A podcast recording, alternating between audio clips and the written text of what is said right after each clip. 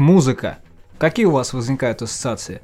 Это мужики в татуировках? Или это скромные поющие дяди про любовь? Что это вообще? Как это? Проблема в том, что сейчас под словом рок подразумевается одновременно очень много разных жанров. Для кого-то рок-музыка – это металл. То есть это совсем тяжело, это либо очень быстро, либо очень медленно, но с невероятным перегрузом, ором и так далее. Для кого-то слово рок это барды, 80-е, Шевчук, вертушечка и так далее. Но на самом деле э, фишка в том, что есть некая эстетика.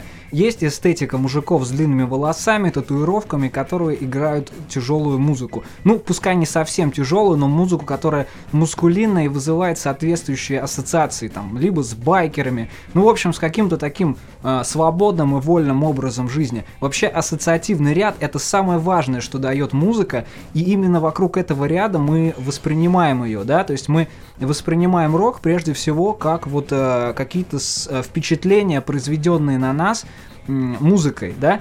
И прежде всего э, мы ищем э, тот жанр, э, который всегда отвечал бы нашим требованиям. Вот чтобы ты ткнул пальцем и такой, да, вот это рок. И на мой взгляд, а, если вы не хотите слушать постоянно кричащих мужиков, или вы не хотите слушать э, постоянные скоростные бластбиты, вам подойдет отлично стоунер рок, потому что именно этот стиль рока является тем роком, который мы воспринимаем как музыку свободы. И чтобы понять, что такое стоунер, а, нужно прежде всего обратиться к источникам. источники следующие. Это блюз-рок, это психоделический рок, это вообще музыка 70-х, и, конечно, это Black Sabbath. Вообще Black Sabbath оказала невероятное влияние на всю эту историю, на всю эту музыку. Но чтобы понять, что такое, вот там, не знаю, явление какое-то или музыка в частности, особенно в музыке, нужно обратиться прежде всего к первоисточнику. И в данном случае в стоунер музыке первоисточник является самой лучшей иллюстрацией к жанру. Поэтому давайте сейчас не будем болтать, а просто послушаем отличную песню группы КС под названием Thump. Группа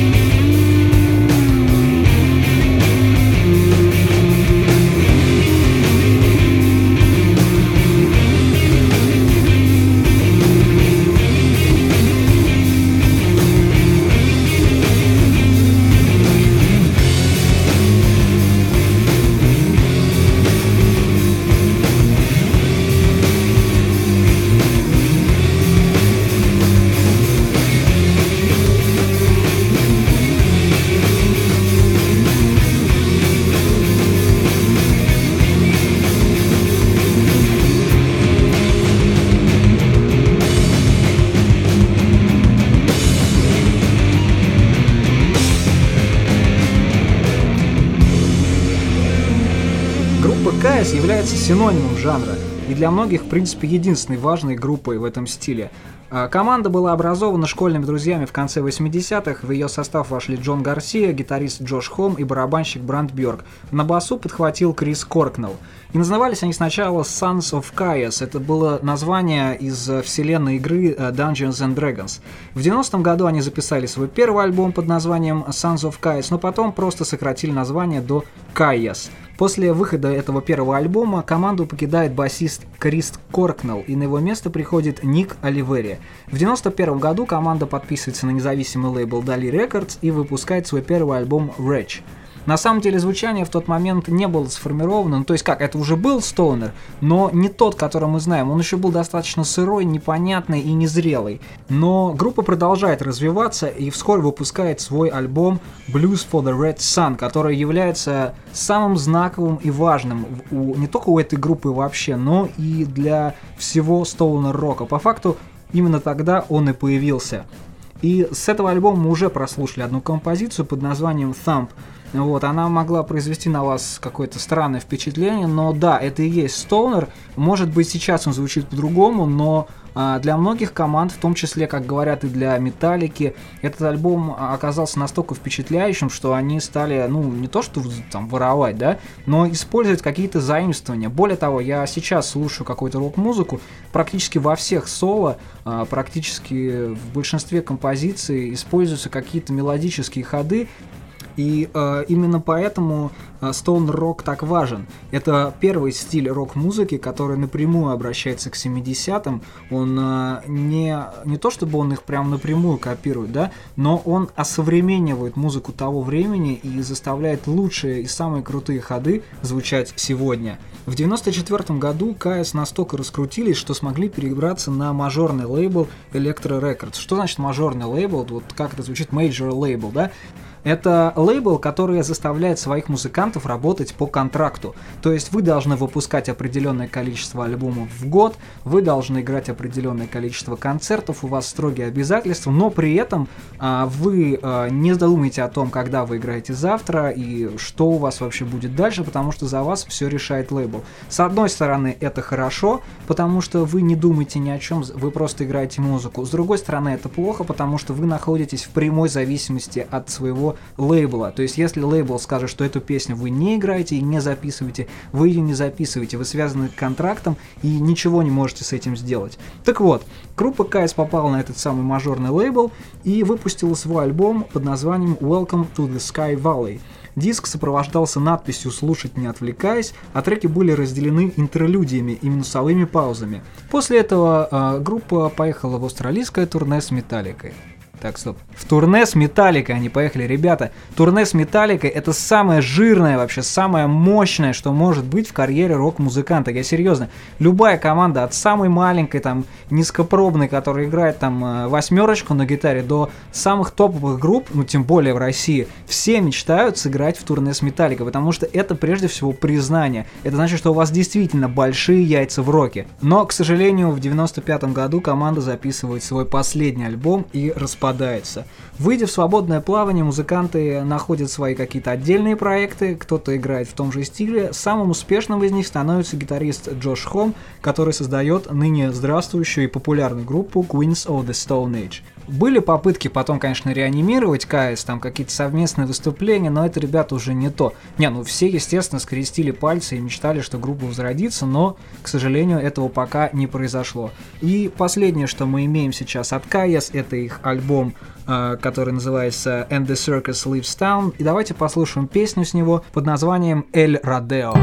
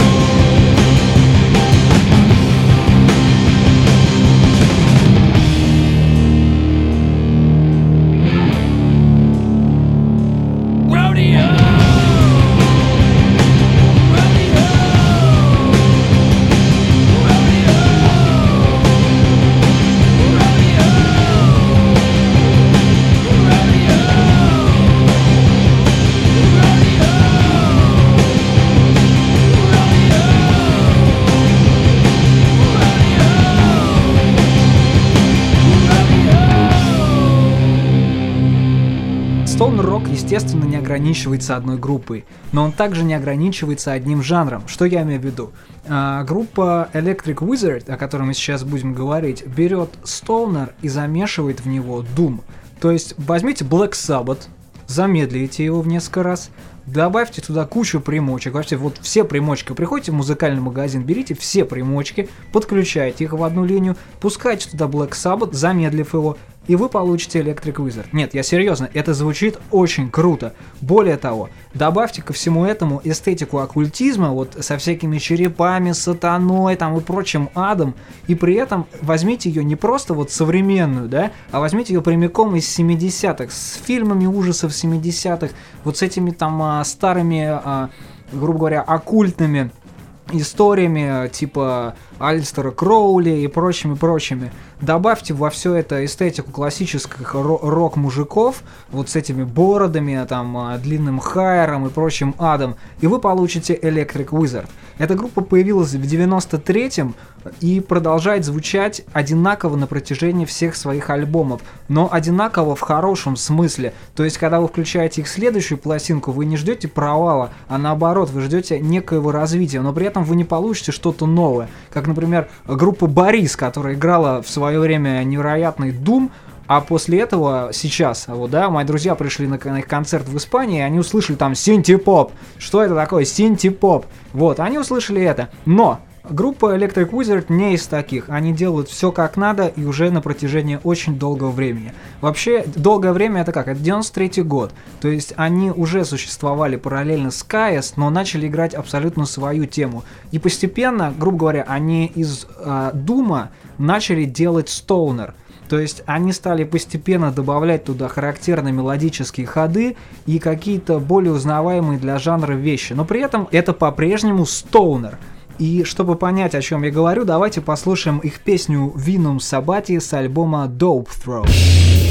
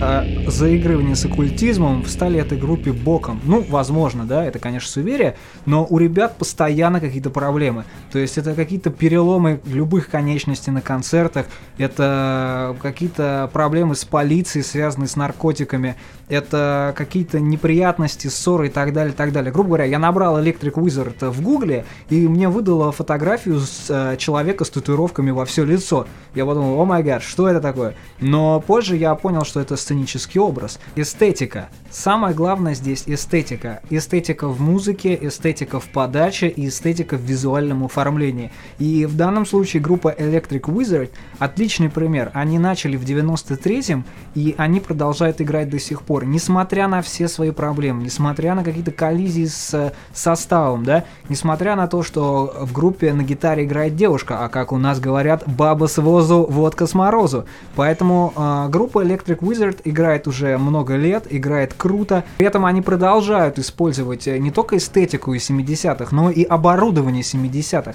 Они записали в 2007 году альбом, э, который был записан, используя только оборудование прямиком из 70-х. Никаких современных приблуд, исключительно старые 70-е э, примочки, усилители, аппаратура, вообще все, что можно было достать из 70-х, они оттуда взяли и поставили к себе на студию. Не, ну ясен пес, что сегодня мы это будем слушать там на наушниках там за 2 доллара и на айподах, но нужно понимать, что э, эта музыка была записана а, так, как она была бы записана в 70-х. Ну, возможно, кому-то это не нужно и не интересно, но а, если вы коллекционеры, например, винила, то вы сразу услышите разницу.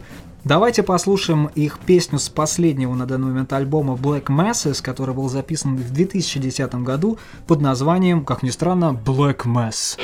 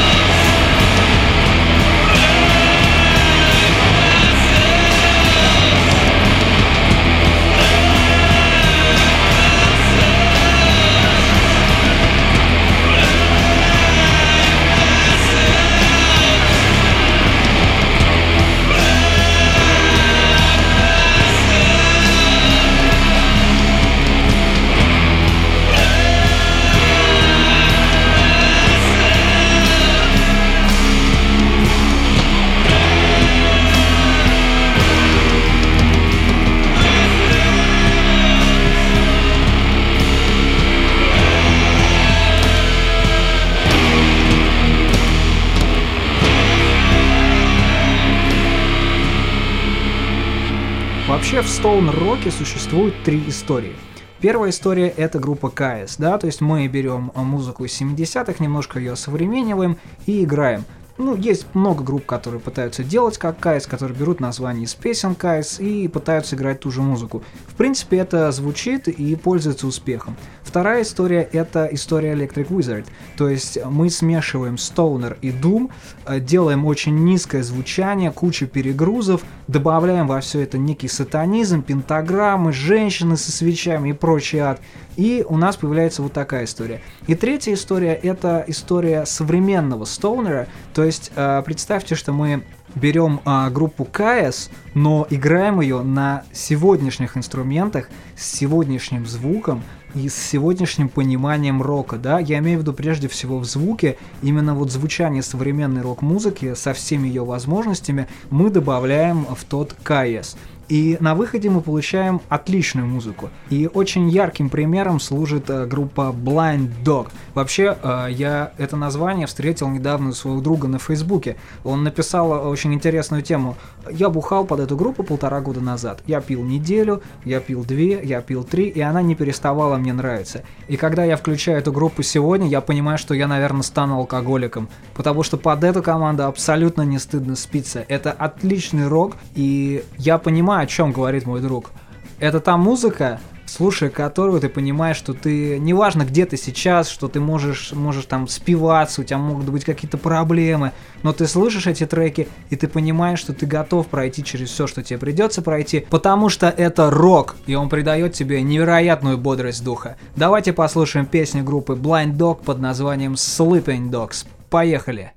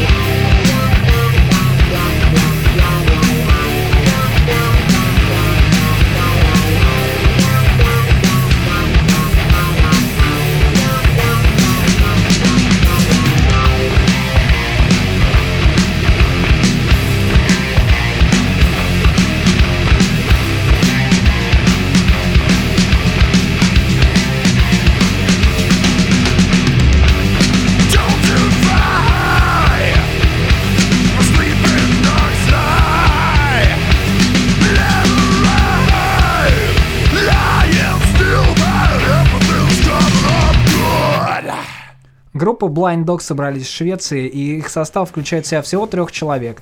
Тобиаса Нильсона, Хакима Телла и Томаса Эленвика. Они изначально собрались для того, чтобы сыграть на какой-то небольшой вечеринке, но позже сыгрались и поняли, что они действительно крутая рок-группа. У ребят а, сразу появились наметки и далеко идущие планы. Они записали демо в 96-м и отправили его на Roadrunner. Что такое Roadrunner? Roadrunner это, мягко скажем, один из самых крупных лейблов в тяжелой музыке, если не сказать, что это вообще самый крупный. Запись понравилась владельцам лейбла, и они даже включили некоторые песни в сборник Burn One Up – но, к сожалению, на этом контакт с лейблом закончился, потому что группа ждала, ждала, ждала, ждала, но так ничего не дождалась, как мои письма к Михаилу Боярскому. Но сейчас не об этом. А, группе пришлось выпустить свой альбом своими силами, и альбом, который они назвали The Last Adventures of Captain Dog, вышел в 99 году на деньги самих музыкантов. Спустя три года, уже сотрудничая с другим лейблом, Listenable Records, команда выпускает еще один альбом под названием Captain Dog Rise Again – но, к сожалению, на этом группа опять обламывается, потому что больше лейблов с ними не работает. И в 2008 году, а, подумав и решив, как они это сами пишут на своем сайте, что нам это уже не интересно, и мы больше не хотим играть, и на кой черт все это вообще нам нужно, и в 2008 году команда распадается, предварительно выложив на своем сайте blinddog.c свой последний альбом. Отсутствие отдачи послужило причиной распада отличной команды. Поэтому, ребята, слушайте музыку, ходите на концерты, покупайте пластинки, альбомы и прежде всего и самое главное, болейте музыкой. И главное, верьте в свои любимые группы. И чтобы закончить наш сегодняшний эфир, давайте послушаем песню как раз на эту тему «Would I Make You Believe» группы Blind Dog. Оставляйте свои мнения и пожелания в комментариях. С вами была программа Sick. Пока! Пока!